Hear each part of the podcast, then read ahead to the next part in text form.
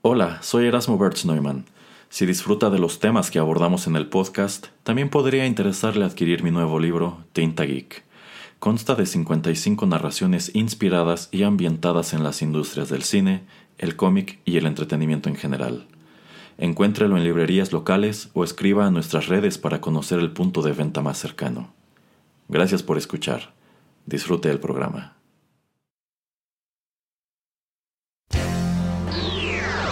He-Man y los One Hit Wonders del universo.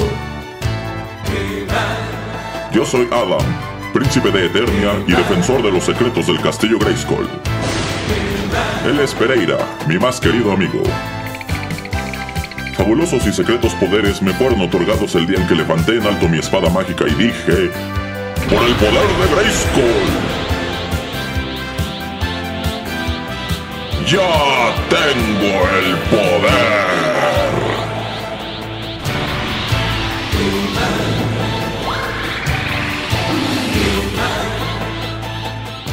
Pereira se convierte en un melómano insufrible y yo me transformo en He-Man, el hombre más poderoso del universo.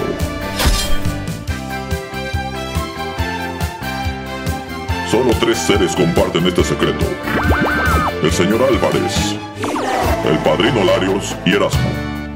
Juntos defendemos los One Hit Wonders del universo de las demoníacas fuerzas de Skeletor.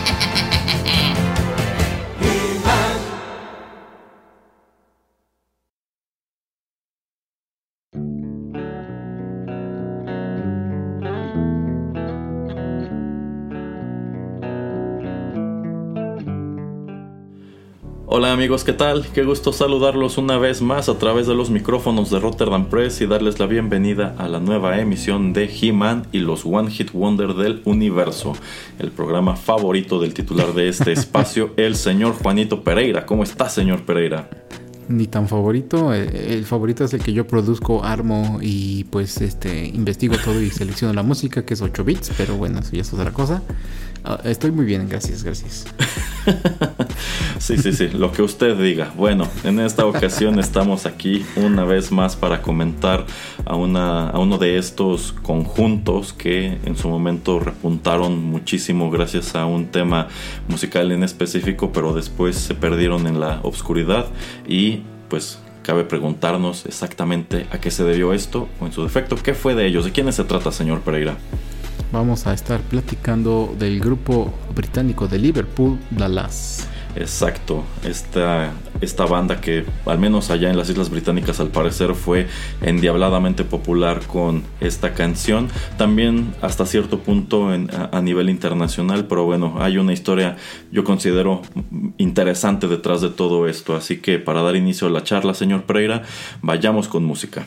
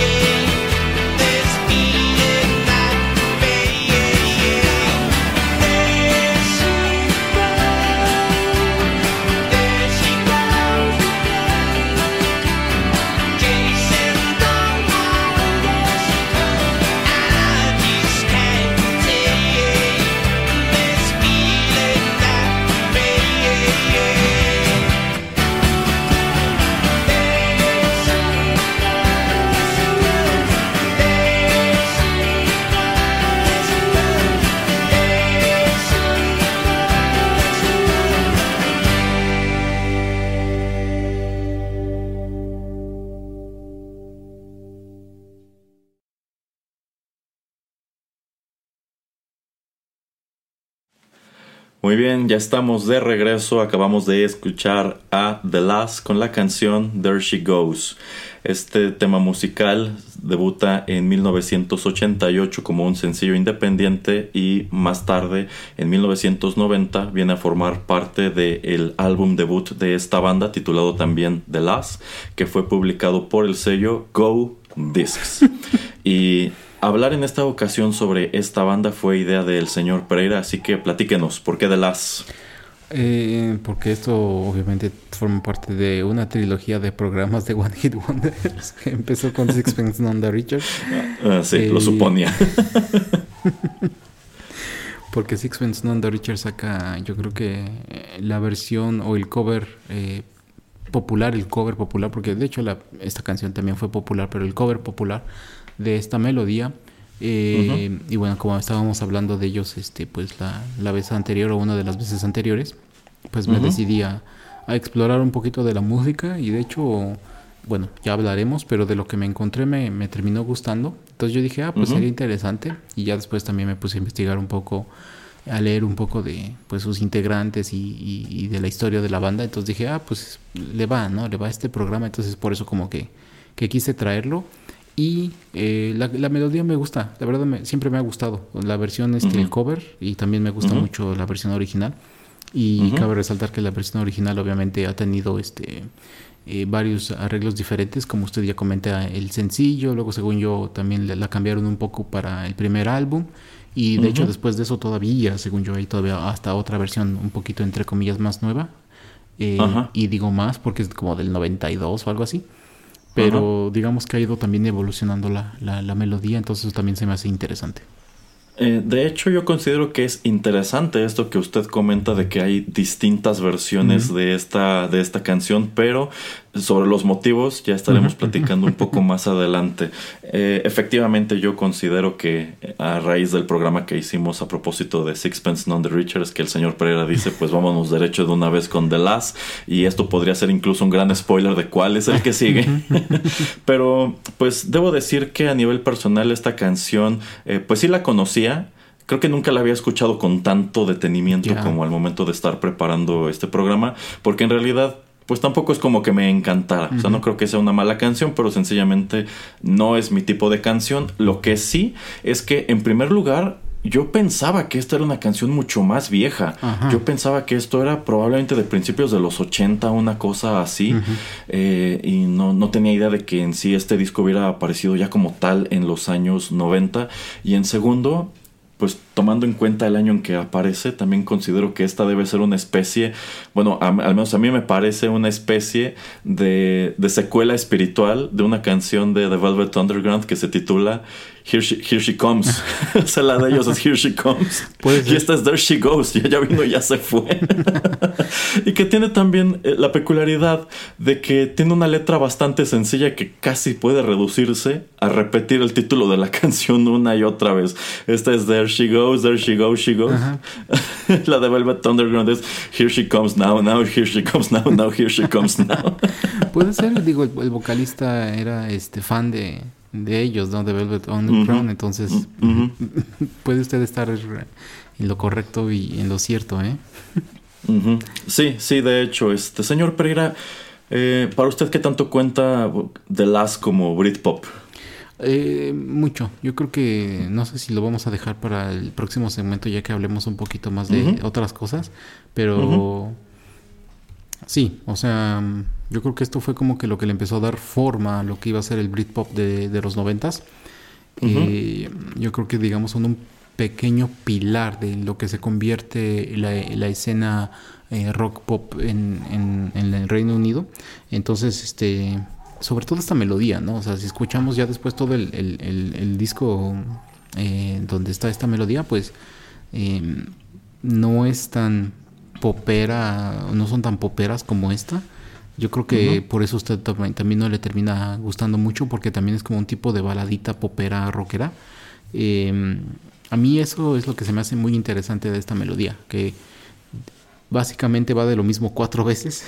Nos presenta un párrafo en, medio que dice algo diferente y se acabó. Pero es que eso que sea tan sencillo y que tiene este tipo como de eh, de, ritmos diferentes, este, donde nos están presentando la misma melodía cuatro veces, es como que lo hace muy interesante y como que no sé si alguien ha podido replicar esta fórmula, no, no puedo recordarlo, eh, pero creo que para mí es un, eh, una gran meta que esto haya sido realizado y que haya sido exitoso de esta manera, ¿no? Es, es algo que tú pensarías, ok, va a ser como el éxito de, del, del, verano, la canción del verano, y todos nos vamos a olvidar de ella, así como nos hemos olvidado de muchas canciones de que fueron la canción del verano. Eh, pero no, o sea, como que por algo, por lo menos para mí, como que se ha mantenido mucho en, en mi cabeza y obviamente también porque a, finales de los 90, a principios de los 2000, en muchas series de televisión, en muchas películas, esta melodía fue utilizada. Entonces, em, se me hace una canción interesante y también como usted dice, eh, no había yo hecho el ejercicio de ponerle mucha atención a lo que decía la letra hasta que empezamos a hacer este programa y eso también fue algo muy interesante que, que descubrí de lo que venía la canción. Exacto, exacto. Bueno, como les decía, esta canción se estrena en 1988 como un sencillo independiente, no el primero de la banda, pero sí uno de los primeros. Eh, no tiene mucho éxito, así que la arrojan otra vez en 1989, pero no es hasta que la arrojan otra vez por tercera ocasión en 1990, ya como un sencillo de su álbum debut, que se vuelve pues un fenómeno instantáneo, sube hasta el número 13 en las listas de popularidad del Reino Unido y pues hace que el público voltee a ver a esta banda llamada The Last, que me parece que es pues otra manera de decir the lads como los muchachos pero pues supongo que con un acento, alguna connotación un poco más eh, británica. Y, y, sí, hasta hoy se sostiene como su tema más popular, o en algunos casos es la única canción que el público les conoce, o sencillamente es una canción que el público conoce, pero ni siquiera sabe a ciencia cierta de quién es. Y debo decir que me sorprende porque, insisto, esta canción no me, no me disgusta, pero tampoco me encanta pero como que tiene un algo, ¿no? Como que tiene un algo que va creciendo en ti. Así que digamos que esta se ha convertido, yo considero, incluso en una canción de culto, así como la banda como tal. Hasta hoy se sostiene como una banda de culto. Pero bueno, sobre su origen y sobre lo que ocurre con ella posterior al lanzamiento de esta pieza musical, podemos platicarles en los bloques siguientes. Por ahora, vayamos con más música.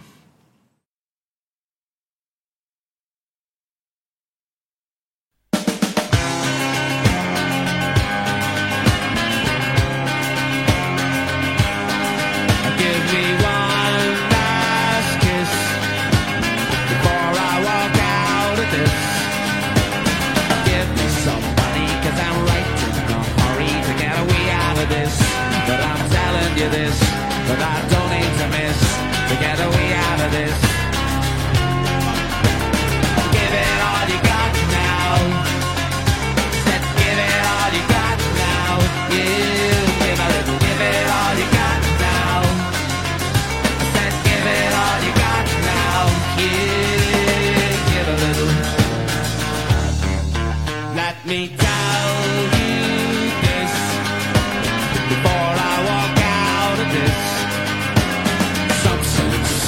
But I don't think that's funny. I'll tell you this. Forget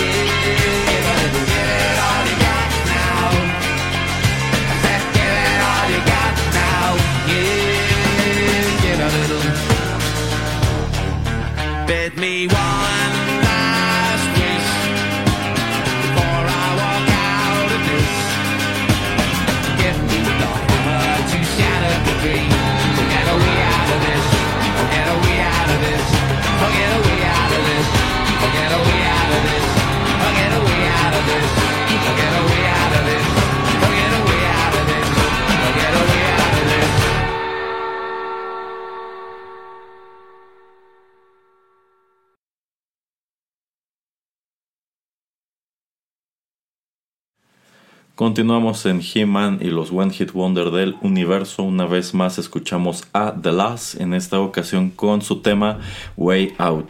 Este sí fue como tal el primer sencillo que arrojan en 1987 y también es una de las pistas que vienen a conformar su álbum debut de 1990. A ver, señor Pereira, ya nos dijo lo que opina de There She Goes, pero en comparación, ¿qué le parece Way Out? Eh en comparación, no, no, sé a quién se le ocurrió que Way Out fuera la, la primera melodía. eh, no me desagrada, por eso también le digo, ¿no? Que eh, como también está incluida en este álbum, eh, bueno, There She Goes está incluida también en este álbum de Way Out. Eh, me parece algo también interesante, se hace... Se me hace un, un, un, rock un poquito melódico. Y, y es algo como que me, me, gusta, ¿no? O sea, me gusta lo que están ellos, la, la propuesta que tiene este grupo, uh -huh. pero lo que yo encuentro problemático es que si estoy escuchando más de tres canciones de, de ellos, eh, no es que me aburra, pero no es algo que me atrape, se siento como que necesito escuchar algo diferente. Tienen un sonido eh, un poco repetitivo. Ajá, uh -huh, exactamente. Eh, pero de todas maneras, eh, esta canción me, me, me, me, agradó. O sea, no es de mis favoritas, pero eh, estaba bien. O sea, está bien este, toda la, manera en que están tocando la guitarra y eso, y la manera en que están llevando la, la melodía. Pero no se me hace así como algo eh, fuera de, de, lo común que ya podríamos haber escuchado los últimos 20 años que viene del rock británico. Exacto. Bueno, en mi caso ya les dije antes que There She Goes no me encanta y esta pieza Way Out creo que me gusta todavía menos, si no es que está rayando en él, no me gusta. Yo considero que si llegado 1987 ya habían escrito estas dos canciones, en definitiva Way Out no era la canción debut, en todo, en todo momento debió ser eh, There She Goes, pero uh -huh. bueno, ellos toman eh, otra, otra decisión. Eh, eso sin mencionar que en sí, si esta canción está debutando en el 87, quiere decir que se tardaron aproximadamente unos 3 o 4 años en uh -huh. escribirla o en decidirse a presentarla, ya que en sí la banda eh, se origina eh, en Liverpool, ya nos lo dijo el señor Pereira, en 1983 por iniciativa de Mike Badger y Lee Mavers. De hecho, es precisamente Lee Mavers quien termina por convertirse en el frontman y también, digamos que en el rostro de esta agrupación que pues no tiene mucha música, pero sí tiene una historia bastante turbulenta y sin duda debió ser muy turbulenta si estamos diciendo que empiezan a tocar juntos en el 83 y no están presentando sencillo hasta el 87. Es en donde cabe preguntarse, pues, qué estuvieron haciendo durante, durante cuatro años, ¿no? Y yo lo que entiendo, señor Pereira, es que estuvieron escribiendo un montón de canciones que no les gustaban, ¿no?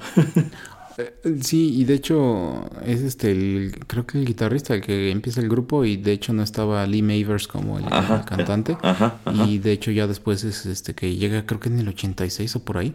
Eh, y es muy interesante, ¿no? Que también tuvieron este par de sencillos como, como fue este que acabamos de presentar y también There She Goes, eh, sin que hubiera ya la formación de un álbum. Entonces yo creo que pues era un grupo, yo creo que de gente que pues quiso empezar a tocar, eh, empezar a ver si podían ir a algún lugar, hasta ser descubiertos, ¿no? Que entonces fue este, esta casa productora, Go Discs, que los encuentra y les dice, ah, pues este, voy a apostar por ti y te voy a, a poner este, o voy a pagar la, el tiempo que, que, necesites de un estudio para que grabes este, un primer álbum, pero uh -huh. pues vamos a grabar un, de principio un par de sencillos y vamos a ver qué tal eh, lo hacen. Uh -huh. eh, qué tal pues este empezamos a hacer a darles un poquito de difusión eh, pero sí como usted dice no es, es este interesante no que te hayan tenido que pasar seis años pero pues eso yo creo que pica, picando piedra y sobre todo pues tratando como que de refinar su material eh, cuando ellos este pues estaban tocando en vivo uh -huh. aunque mm, según yo bueno no no revisé eh, exactamente de, de, todo esto que ellos estaban tocando y escribiendo, qué es lo que sobrevive y qué es lo que vemos plasmado en el primer álbum debut. Uh -huh. eh, pero pues también era muy diferente, ¿no? La escena también en ese entonces, ¿no? Como ya comentamos antes ahora, em, en estos días uno puede subir un video a YouTube o puede subir música a Spotify y esperar a ver tal vez que alguien lo, descubra. Pero pues en ese entonces era literalmente tener que ir a picar piedra. No que ahora no lo sea, pero ahí era literalmente tener que salir y tener más exposición tú solo y ir este de gratis, ¿no? A cualquier bar, a cualquier cantina, a cualquier lugar que te tuviera, eh, para pues tratar de, de tocar un, este, algunas cuantas canciones y, y, a esperar el milagro de que alguna gente o alguien te descubriera, te viera y pues quisiera posar por ti. Exacto, exacto. Efectivamente yo considero que esa era la tirada de esta banda que así como se tarda tres años desde su formación a presentar el primer sencillo, es, este, también se tarda esos mismos tres años en llegar del primer sencillo al álbum en vista de que pues al parecer el proceso creativo no era, no era muy convencional, que digamos, desde el principio empezaron a tener cierta rotación de, de miembros, efectivamente la banda es iniciada por Mike, Badger, pero creo que incluso llegado a este punto él ya ni siquiera estaba allí, quien se queda en la banda es eh, Lee Mavers y es quien viene a presentar este par de canciones que ya escuchamos, que pues también no, no logran llamar la atención lo, lo, suficiente. O sea, tienen que estarlas presentando, tienen que seguir picando piedra hasta que en 1990, ya con un disco materializado, ahora sí empiezan a tener éxito y terminan por convertirse en algo que yo considero quizá jamás creyeron que pudieran ser, que es pues no una banda así como súper exitosa, pero sí una banda pues como ya les dije antes, de culto, una banda que es muy recordada allá y de la que yo considero todo mundo estaba esperando maravillas y lo que terminan por dar es algo pues algo curioso, pero sobre eso podemos platicar en el bloque siguiente. Por ahora vamos a escuchar otra melodía.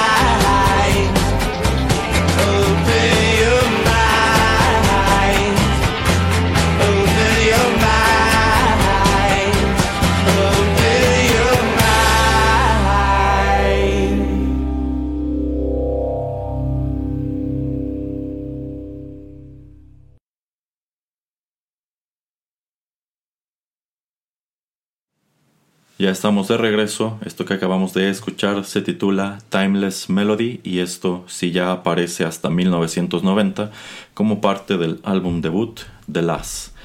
A ver, señor Pereira, platíquenos qué le pareció esta canción. Eh, también esta sí me, gusta. Eh, esta sí es una de esas que me gustan de este, de este álbum de, de Dallas del año 1990. Eh, me parece que tiene pues muchos, ¿no? Los sonidos que veníamos escuchando por los últimos 20 años de, del Britpop y de este país. Eh, me gusta que es, o sea, que es que también mucha gente obviamente hace esa referencia, pero yo creo que ya después de haber escuchado tres canciones como que también lo estamos viendo, de que es una banda que no iba con, con eh, ahora sí que con, con, la influencia o con la corriente que, que, se estaba presentando en ese entonces en ese país, sino que ellos estaban como que tratando de de tener su propio estilo, de tener su propia manera de definirse, aunque se escuchara como que algo que hubiera salido, usted lo comentó, ¿no? O sea, a principios de los ochentas, eh, si esto hubiera salido en, 1975 también te la compro, o sea, eh, es, este tipo de sonido que ellos estaban como que eh, recuperando de, los Beatles y de, todos esos años 60 que mm, no es que estuviera perdido, pero ya había evolucionado para este punto de la historia, ¿no? me gusta mucho eso, ¿no? Como que tratan de respetar mucho la, la, la manera en que se tocaba en este país eh, y obviamente después es algo que replican o que tratan como que eh, de emular y de darle su propio twist a Oasis que también ellos también este los hermanos Gallagher te ponen a, a, este grupo a Dallas como un grupo que de gran influencia sobre ellos eh, yo creo que fue como un paso evolutivo también para Oasis, ¿no? El, el, ver qué hacían los Beatles, luego ver cómo Dallas estaban tomando un poco de las cosas que ellos este, hicieron en los 60s y, el siguiente paso de la evolución fue, fue tener a Oasis, ¿no? Entonces yo creo que fue progresivo y siento que sin Dallas no tendríamos a la Oasis que tenemos ahora, aun cuando ellos dicen que obviamente una de sus grandes influencias fue The Beatles, pero yo creo que un gran punto de referencia para muchas bandas sí fue Dallas y a través de estas tres canciones que ya escuchamos yo creo que se nota eh, sobre todo si lees mucho y eh, escuchas mucho de los primeros álbumes de muchas bandas de, de, Inglaterra de los años 90. ¿Me está diciendo, señor Pereira, que The Last son algo así como el eslabón perdido? Eh, sí, sí puede ser, puede ser, pero también antes de que continuemos y no quiero que se me olvide, usted que es este muy eh, fanático de ¿cómo se llaman? The Smiths. Y no no le suena un poco, eh, o sea, la influencia yo considero que llegado a este punto sí hubo un número de bandas inglesas que empezaron a inclinarse pues por un estilo más o menos parecido a esto. Tengo entendido que efectivamente Morrissey llegó a escuchar eh, tanto There She Goes como Way Out antes de 1990 y comentó que era una banda con mucha promesa, que le gustaba mucho el estilo y en definitiva pues quizá también terminan sirviendo como influencia para material de los Smiths y también como eh, influencia para el material de lo que termina siendo la carrera como solista de Morrissey. Así que eh, sí, sí, sí digo que es una especie de eslabón perdido es porque yo considero que es totalmente eso. O sea, es la transición de este rock con el que empiezan los Beatles, que es como una especie de, rock medio inocente, medio bien intencionado, y digamos que ellos vienen a modernizar un poco ese mismo concepto y lo preparan para lo que se avecinaba en los años 90, pero sin lugar a dudas, mucho de lo que se escuchó en los años 90 quizá no habría existido o no se habría escuchado así sin un tema como There She Goes. Sí, sí, efectivamente. Em, y bueno, no sé, yo creo que este es un buen punto como para entrar en, la realización y la producción de, este álbum. Eh, y sobre todo, pues esta obsesión, ¿no? De, del vocalista de, Lee Mavers, de mm, pues el, ser perfeccionista, ¿no? Y, aquí teniendo a alguien que eh, se, dice o se autoclama autor. que tiene un producto como, como usted, ¿no? Que tiene un cuento o que está produciendo algo y que le, lo que trata como que de revisar y de revisar y de editar y de cambiar muchas veces.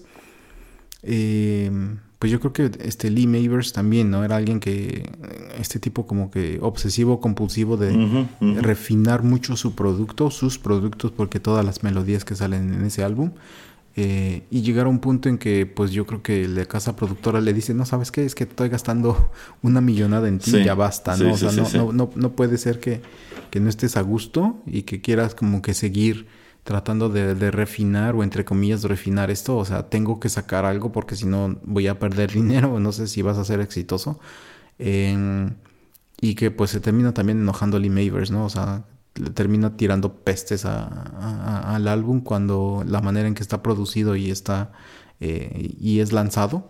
Em, pero de todas maneras a mí me, gusta mucho, ¿no? O sea, yo creo que también por eso pues te consigues a un buen productor y, a alguien que trate de ponerte una pausa o te trate de guiar como para decirte es que este es un buen producto. Ya después en tu gira o en lo que quieras, si tú quieres irlo cambiando, refinando, eh, puedes hacerlo pero por ahora pues tienes que tienes tienes una fecha límite, ¿no? O sea, tienes que después de esa fecha límite haz lo que quieras, pero pues entrégame algo que si no estás 100% convencido, pero por lo menos que, que estás a gusto con.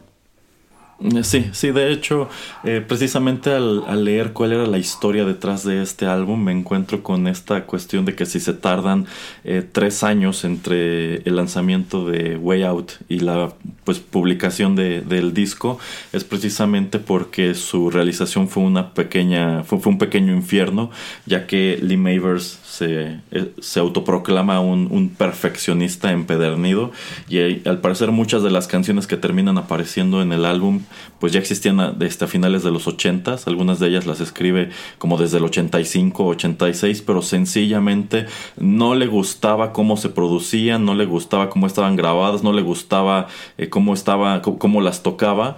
Y es que en sí este material creo que pasa por las manos como de tres o cuatro productores antes de que efectivamente la discográfica diga enough is enough, igual que Samuel L. Jackson en Snakes on a Plane. y diga, pues tenemos que presentar algo, ¿no? O sea, ¿qué está sucediendo? Eh, y pues esto derivado del hecho de que él no estaba conforme pues con, con, nada e incluso cuando el disco aparece sigue sin estar conforme. Él señala que lo que presenta la discográfica no le gusta e incluso me parece que por allí llegó a desconocerlo y es eso lo que lo lleva a tomar la decisión que toma posteriormente de pues no hago nada hasta que yo no esté contento con, mi trabajo. Y esto también se ha traducido en la turbulenta historia posterior del álbum The Last que hasta hoy es el único que ha dado esta, esta banda y podemos poner eso de banda entre comillas porque pues en realidad el único miembro oficial es Lee Mavers. Eh, pero pues el disco ha tenido un número de relanzamientos, los cuales obedecen pues precisamente a que como él no quedó conforme con lo que aparece en 1990, dice, pues vamos a remezclarlo y vamos a volver a grabar algunas canciones. Entonces, si les decía, eh, bueno, si les decíamos en el caso de There She Goes, que está la versión que salió como sencillo, la del disco, la del 92 y demás, pues eso se debe a, que así como George Lucas en su momento agarró Star Wars y le metió cosas y le quitó cosas y le cambió y, le arregló, pues Lee Mavers a lo largo de los años ha hecho exactamente lo mismo con este disco, no ha presentado nueva música y quién sabe si lo haga algún día. Pero pues me parece bien curioso. Y debo, debo poner ahí un paréntesis, creo que hasta me cae bien. sí, sí, sí, así es. Em, híjole, es que también si tú eres la persona que está poniendo el dinero, pues has de decir, o sea, estos amigos tal vez vienen de la quiebra, o vienen de utilizar o de tener poco dinero y les estoy dando, no sé, cinco veces o diez veces lo que ellos más tenían eh, y se las, me la quieren nada más me están dando largas como para pues tratar de seguir teniendo esta vida que no es de lujo pero que para ellos es un poquito mejor pues para qué para qué diablos voy a seguir haciendo esto em, y nada más rápidamente porque quiero hablar de otro tema en el último segmento. Eh, yo creo que también el problema que tiene eh, Dallas y sobre todo bueno con Lee Mavers es que eh, pues después de que sale este álbum, ¿no? Y que no queda convencido y se enoja, pues eh, sucede que con lo que, también lo que sucedió con, no me acuerdo qué otra banda que, que su sello discográfico, ya hablábamos de otro, eh, otra banda en One Hit Wonders de que su sello discográfico pues desaparece, que es lo que también sucede con Go Discs. y termina pues siendo absorbida por Polydor.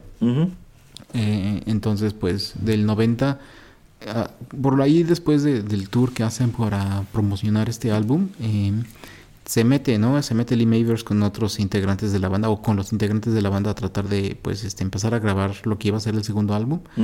Eh, quedan en un limbo y ya que saben que Polydor es el, el, nuevo, pero al ser perfeccionista, pues él sigue teniendo un material que está preparando, pero que nunca termina lanzando. Y pues este el contrato vence, ¿no? El contrato que ellos tenían vence eh, después del 98.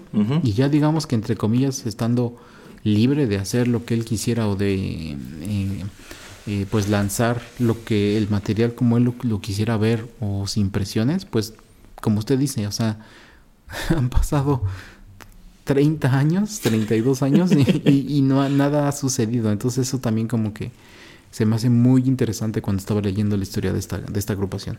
¿Usted cree que genuinamente está trabajando en nueva música? Yo creo que está refinando esas canciones del 96 que tiene para el segundo. Ajá, porque se supone que sí estaba trabajando en un segundo disco, pero al parecer todavía no le gusta. Exacto. Sí, sí, sí. De hecho, yo considero que quizás si esta hubiera sido una producción independiente, probablemente jamás hubiera aparecido. Entonces, si la pudimos escuchar es precisamente porque hubo una discográfica que se hartó y dijo yo necesito empezar a vender disco, yo necesito presentar un producto. Y pese a que a Ali Mavers no le encanta lo que, lo que llega al mercado, lo cierto es que fue un material eh, exitoso y muy influyente. Noel Gallagher lo cuenta como una tremenda influencia para lo que eventualmente este es eh, Oasis y pues hay otro número de bandas al interior del Britpop que podrían decir eh, prácticamente lo mismo. Así que si les comento, esto es como una canción de culto, una banda de culto, es porque totalmente lo es. Sí, y de hecho hay grabaciones, existen, de, si se mete a, YouTube, eh, hay algunas grabaciones donde estaban, cuando estaban ellos en el estudio, eh, alguien se las roba y las sube al internet, eh, se escucha muy X y se escucha demasiado crudo, o sea, no tiene nada de producción, es nada más lo que estaban grabando en, en el ahí como las, las cosas que estaban intentando grabar o tratando de, de producir. Este alguien toma toda esta grabación y lo sube a internet. Entonces sí existe como entre comillas el segundo álbum, pero pues obviamente se escucha muy mal y también se escucha también como eh, conversaciones de Lee Mavers acerca, no sé, de afinar tus eh, instrumentos, etcétera. Eh, no me acuerdo cómo se llama, se llama el, el material algo tiene el nombre del, lugar donde grabaron o donde estaban haciendo la grabación, pero si escucha un poquito de, él, este, pues es algo interesante, es este, pues lo que iba a venir, pero pues me, o sea, no, no creo que llegue el día en que, en que vea la luz eh, el segundo disco. exactamente, producido de una buena manera. ok, fíjese que esto que usted comenta de que se filtra material en donde incluso se escuchan los comentarios al momento de estar trabajando en el estudio, me he percatado que de unos años para acá, por allá hay conjuntos que consideran que ese material, pues algún interés puede tener, porque me parece que es Interpol quienes en algún momento deciden pues colocar creo que en exclusiva para Spotify eh, una versión de alguno de sus discos que en sí creo que son este versiones eh, pues igual muy de estudio muy preliminares de, esas de esos temas pero pues durante la grabación este comentan cosas entre ellos no y comentan cosas con, quien está en la en la consola y lo conservan así como, como como está grabado y así lo presentaron como pues no sé si una especie de detrás de cámaras o insisto como que quizá haya un segmento de internet que pueda tener interés en en ese tipo de cosas. O sea, yo considero que sí puede ser un ejercicio interesante si las cosas que se están comentando son interesantes, porque en este caso pues sí son cuestiones tipo, no, es que no me, no me gusta cómo está sonando mi guitarra, muévele por acá o súbele a esto, o vamos a cambiar acá, o a ver, vamos a repetir esta parte porque creo que no nos está saliendo bien, pero sí son, por ejemplo, quejas del estudio de, es que hace mucho calor o es que tengo sed.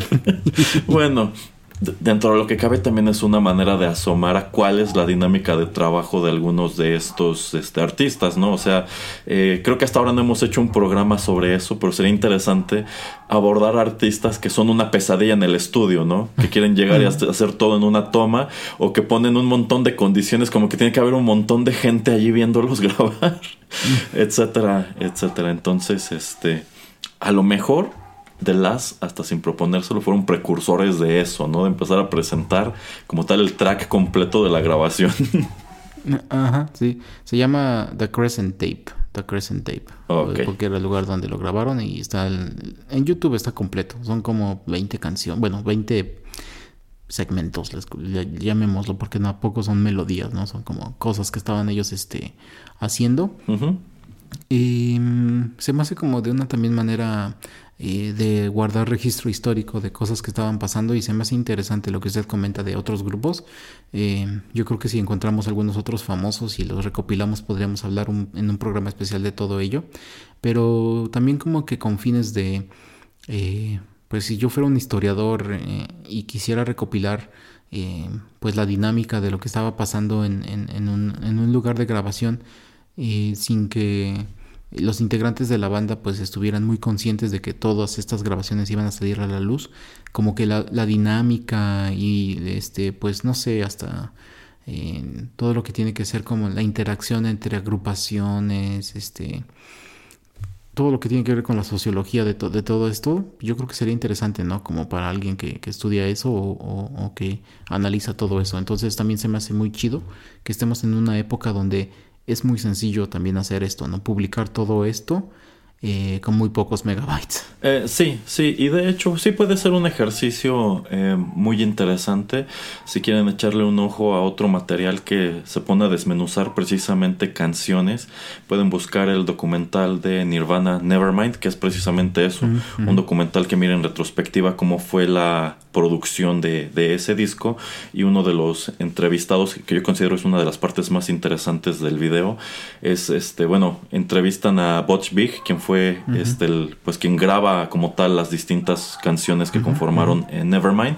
Y utilizando como tal los masters él desmenuza algunas de las canciones. O sea te pone por ejemplo lo que son las puras vocales de Smells Like Teen Spirit o en el caso de Something in the Way eh, incluso hay una hay una parte donde le baja todas las pistas y nada más deja como tal lo que fue el violonchelo, porque Something in the Way mm. tiene una pista de, de, violonchelo que en algunas partes no se escucha muy bien porque en sí la idea era que quedara muy al fondo, pero digamos que allí te permite escuchar pues cómo, cómo sonaba realmente y te da un montón de información sobre por ejemplo, cómo se graba esa canción, que creo que Kurt Cobain la canta tirado en el piso. Y Butch Vig se tiene que meter, bajarle el micrófono a nivel de piso y ahí sostenerlo. Y dice que contuvo la respiración los minutos que dure la canción para no hacer ruido, porque él consideraba que de todas las tomas que hicieron, esa era la buena y efectivamente es la que termina quedándose en el álbum eh, final. Algo, algo similar, nada más rápido, algo similar, este, vi un documental, bueno, lo vi en la BBC, no sé si es de ellos, de Tears for, de Tears for Fears, y también que todos los productores y los este, mezcladores de audio hacen lo mismo, te están en la consola con el máster y le, le, empiezan a mover a todo para que tú escuches exactamente algo aislado esos ejercicios se me hacen súper interesantes. Sí, sí, sí, es muy, muy llamativo. Nada más para terminar este segmento, ya no les dije, eh, me gustó mucho esta canción Timeless Melody, tanto así que quizá podría decir que me gusta más que, que There She Goes. Yo creo que es una muy buena canción y también, de nuevo, es un reflejo de qué rumbo tomaría el rock británico en los siguientes años. Bien, ahora sí, vamos con otra canción y regresamos con nuestros últimos comentarios.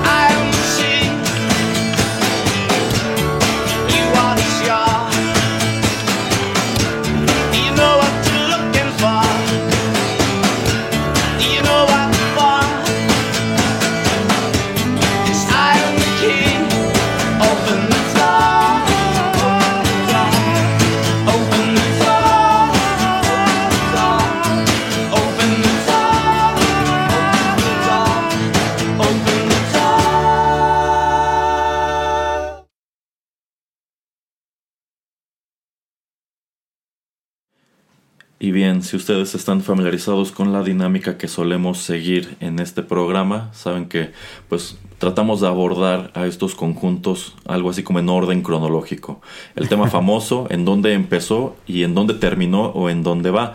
Pero tomando en cuenta que The Last solamente dio un disco, esto puede ser un poco aparatoso. Sin embargo, ya les dijimos antes, este álbum ha tenido un gran número de relanzamientos, remasterizaciones y demás. Y precisamente en 2008 sale la versión de lujo, The Last Deluxe Edition, eh, que fue, bueno, es un lanzamiento con distintos este, discos compactos, eh, uno de los cuales contiene eh, una canción que no se había estrenado en su momento, que es la que acabamos de escuchar, titulada I Am the Key. Esto sí se graba en los 80, pero no llega al corte final del álbum debut. Sin embargo, pues en 2008 deciden presentar con muy y platillo esto como si fuera material, material nuevo. Y no sé qué opina el señor Pereira, pero pues creo que fue algo muy anticlimático porque esta canción tampoco me gustó gran cosa.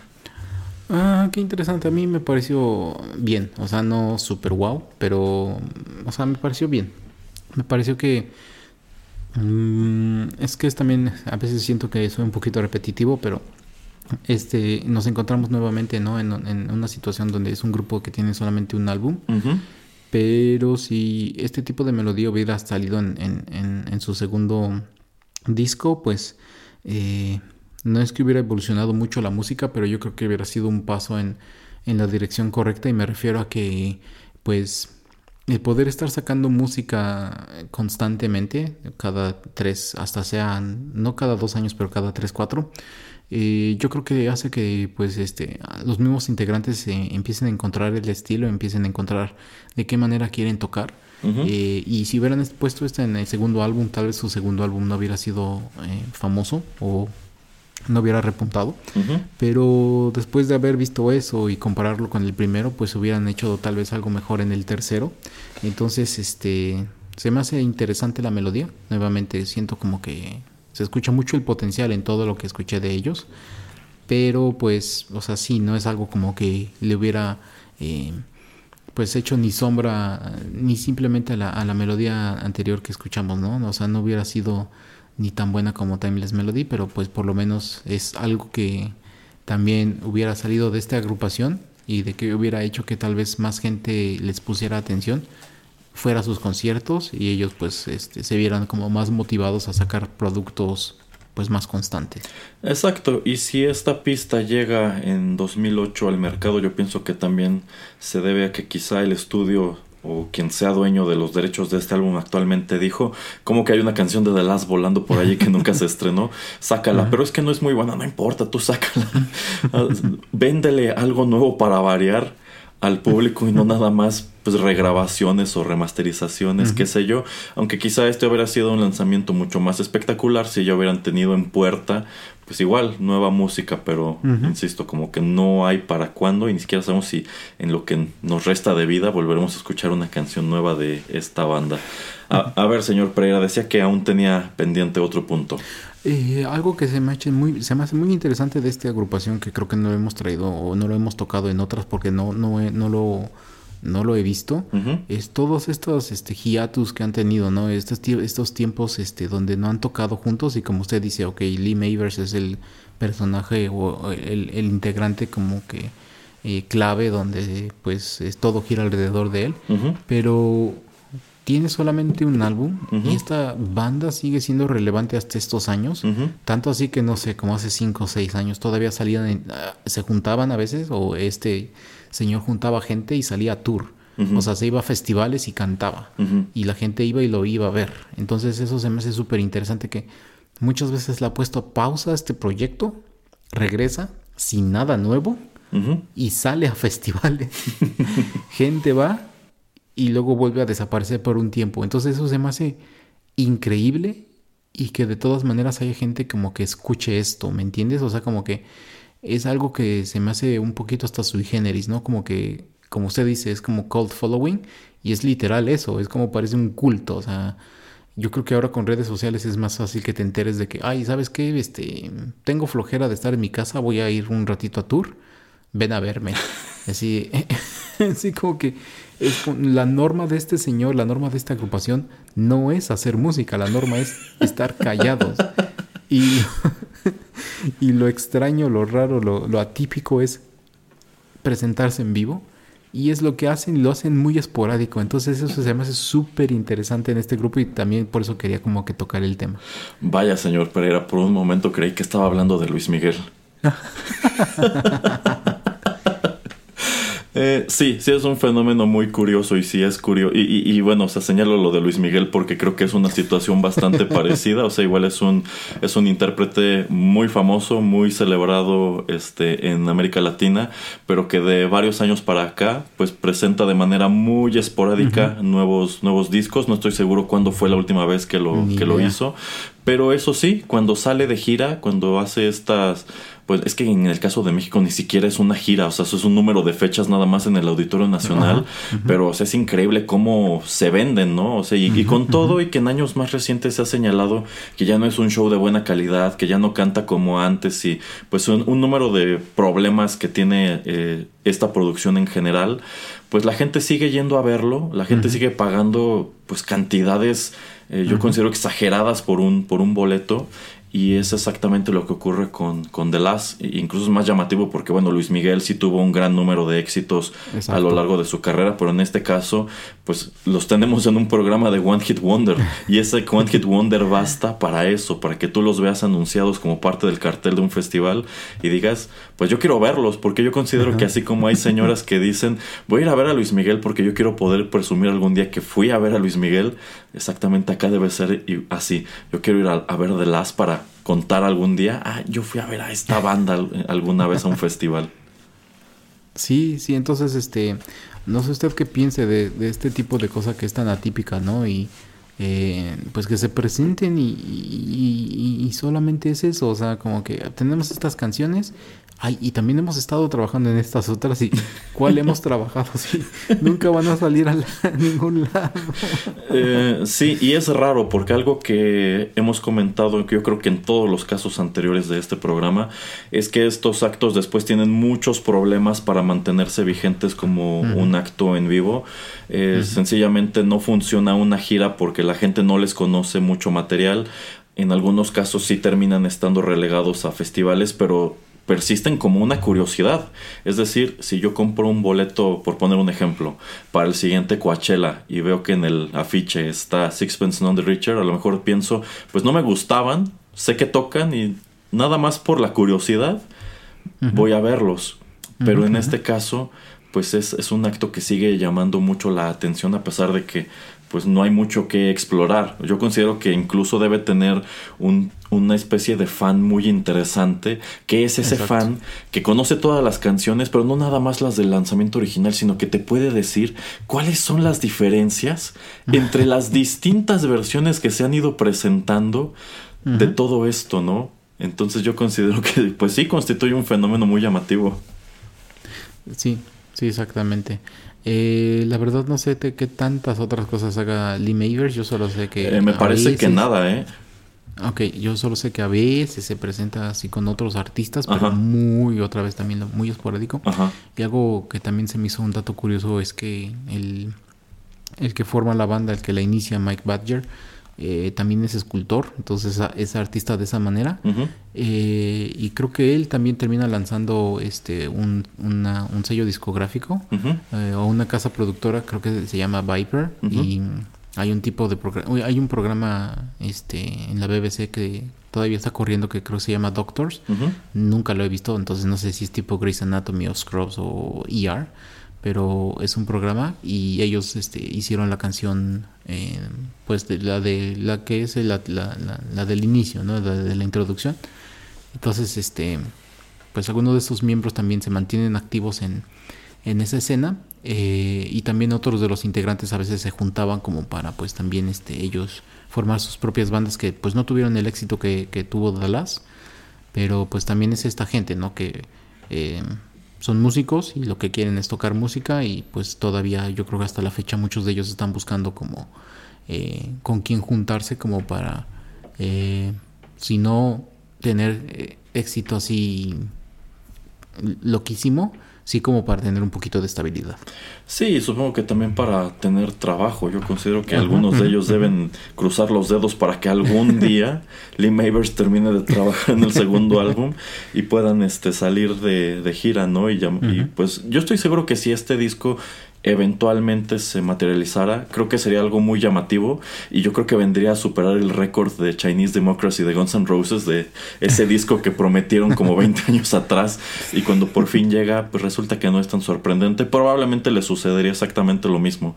Quizás sería un disco muy llamativo que en un principio todos dirían está padrísimo y conforme pase el tiempo como que se iría cayendo ese hype y llegarían a la conclusión de creo que no era tan bueno después de todo. Em, lo último que quería comentar, no sé si usted sabe de la leyenda de There She Goes, de la canción de, de que va. No. Eh, la leyenda cuenta de que em, se supone que eh, la, escribe Lee Mavers eh, refiriéndose al uso de la heroína y ah. alguien tiene este como leyenda urbana. Eh, pero pues se supone que después de varias entrevistas, varios documentales, ellos te dicen que pues ellos nunca, o por lo menos él nunca experimentó con, con esta droga este, antes de, de escribir esta, esta canción. Entonces como que esa leyenda urbana pues se va, pero pues por lo menos este, lo que va de la letra es eso de que este, va por mis venas y va hacia mi cabeza, etcétera. Como que por oh. eso mucha gente lo relacionó a eso, ¿no? De que estaban como glorificando esta droga y pues ellos tienen que salir a decir, no, o sea, el reportero o la persona que dijo esto pues está, está muy tonta. Eh, pero pues es algo muy también chistoso, ¿no? Que eh, después de, eh, de, que sale la melodía, pues mucha gente trata como que de interpretarla. Y lo que él comenta, él, dice, pues la verdad no sé de dónde me vino la inspiración, eso, soy como que el canal ¿no? O sea, como que la canción existe, yo solamente soy el que la escribe y la, la, produce, la pone eh, accesible al público, pero como que me llegó un día y la tuve que hacer y se acabó. Entonces no creo, no sé si ese tipo de inspiración, yo creo que él sigue esperándola como para también hacer alguna otra canción exitosa o si él siente como que fue chiripa, no sé, la verdad es algo muy interesante también esta manera en que él pues comenta eh, cómo es que él crea la melodía de There She Goes. Sí, luego este tipo de historias es, es, interesante. Incluso ahí podríamos hacer una pequeña emisión especial de canciones que presuntamente tratan de drogas, pero se supone que no. pero si, si, si, ese es el caso de que fue un, fue un atisbo de creatividad, bueno, pues ya se tardó este 32 años en tener otro atisbo parecido.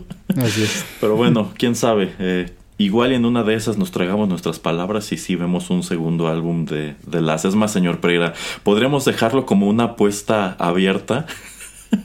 y quizá cuando tengamos como 80 años. Señor Pereira, recuerda cuando apostamos que el de The Last no saldría, pues ya salió.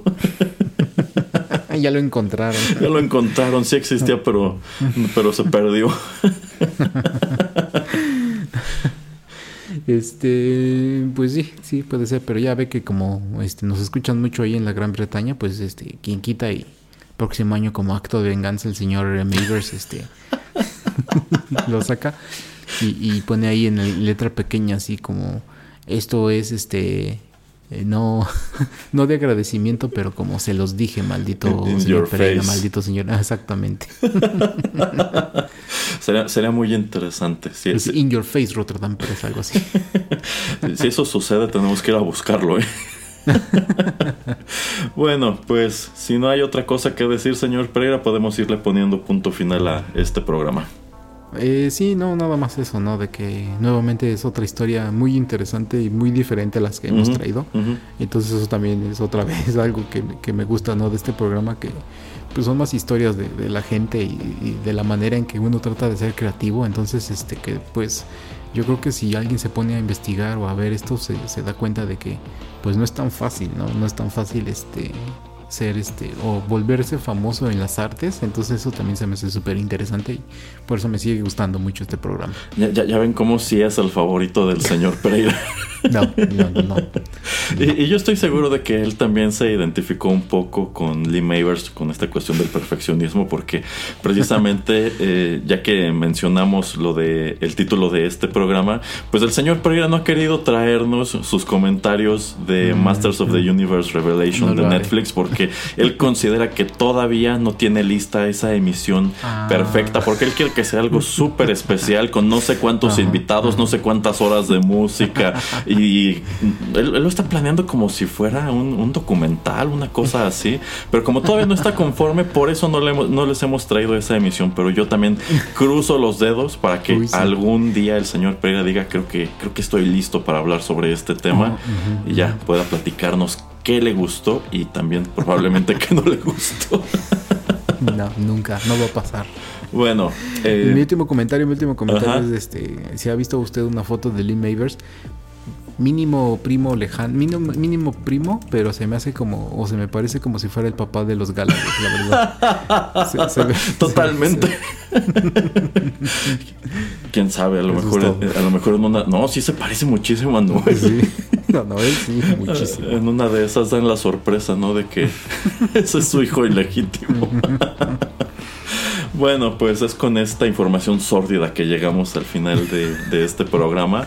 Les recordamos que en Rotterdam Press también tenemos otros shows de literatura, tecnología, actualidad, eh, cultura retro, música metal y más. Y todo eso lo pueden encontrar acomodado en nuestra biblioteca de SoundCloud, que es totalmente gratuita, pero si no tienen este servicio, también pueden escucharnos en aplicaciones como iTunes, Spotify, Tuning Radio y otras tantas. Se despiden de ustedes a través de los micrófonos de Rotterdam Press, el señor Juanito Pereira y Erasmo. Hasta la próxima.